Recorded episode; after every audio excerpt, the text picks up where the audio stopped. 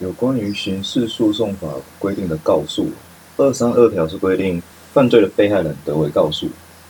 哦，那比较重要的会在告诉乃论之罪哦，因为有没有被害人的告诉会成为这个案件的诉讼条件。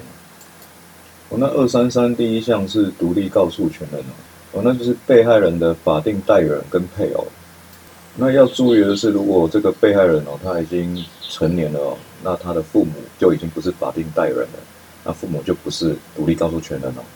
那二三三第二项是，假如这个被害人已经死亡哦，那这个告诉权有会有扩张的情形。哦，就是被害人的配偶、直系血亲跟三亲等内的旁系血亲跟二亲等内的姻亲或家长家属，都可以扩张有告诉权了。但是这个告诉人是最不可以跟被害人民事的意思相反。那二三六指的是代行告诉人了。也就是说，刚刚讲的那几些、那几个状况都不存在，哦，都没有办法依照刚刚讲的那些状况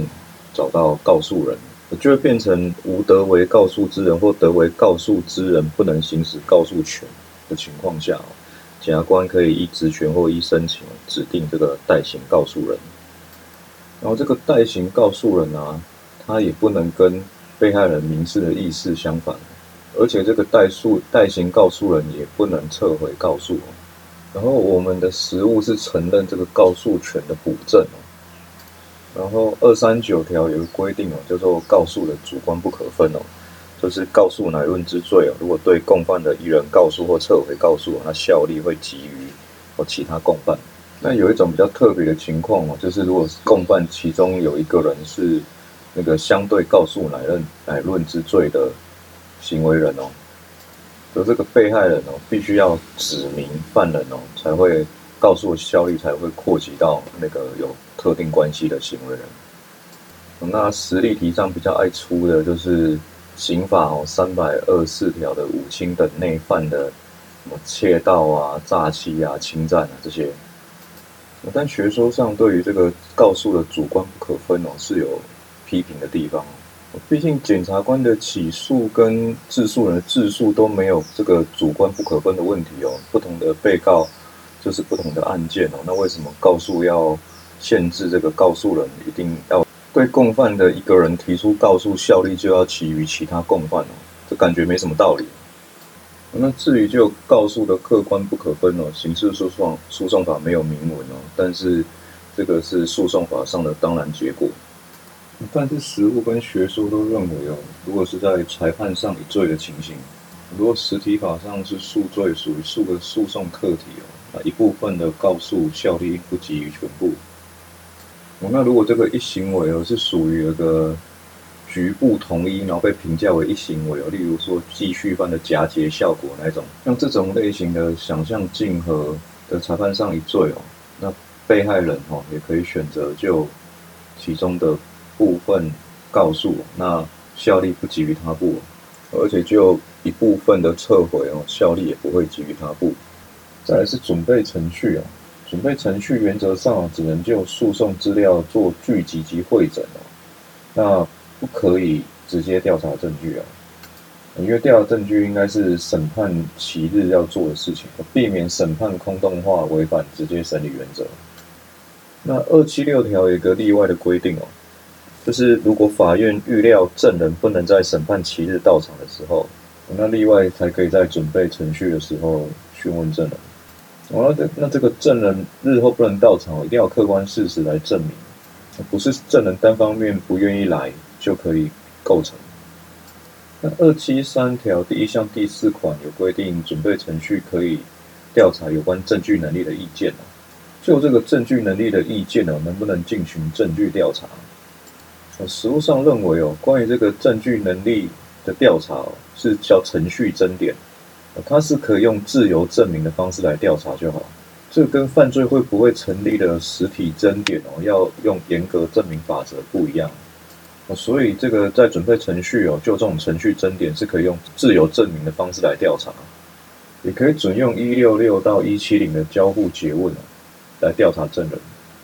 那接下来问题是，证据调查完以后，对于这个证据能力到底有没有证据能力哦，是由谁来判断？实务跟多数学说都是认为这个准备程序的受命法官哦，他只能调查证据能力。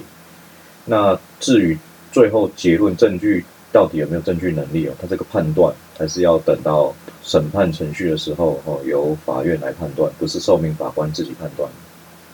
哦，学说上是有少数说认为这个受命法官可以自己先判断有没有证据能力哦。如果受命法官认为没有证据能力的资料，就不要让他再进到审判程序去污染到其他法法官的新政。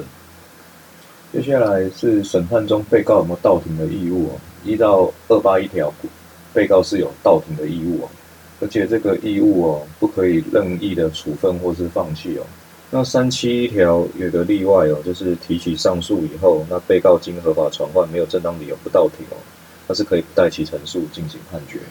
但是还是要经过这个证据调查程序哦。再来是公务员法哦，就是服务法第十三条。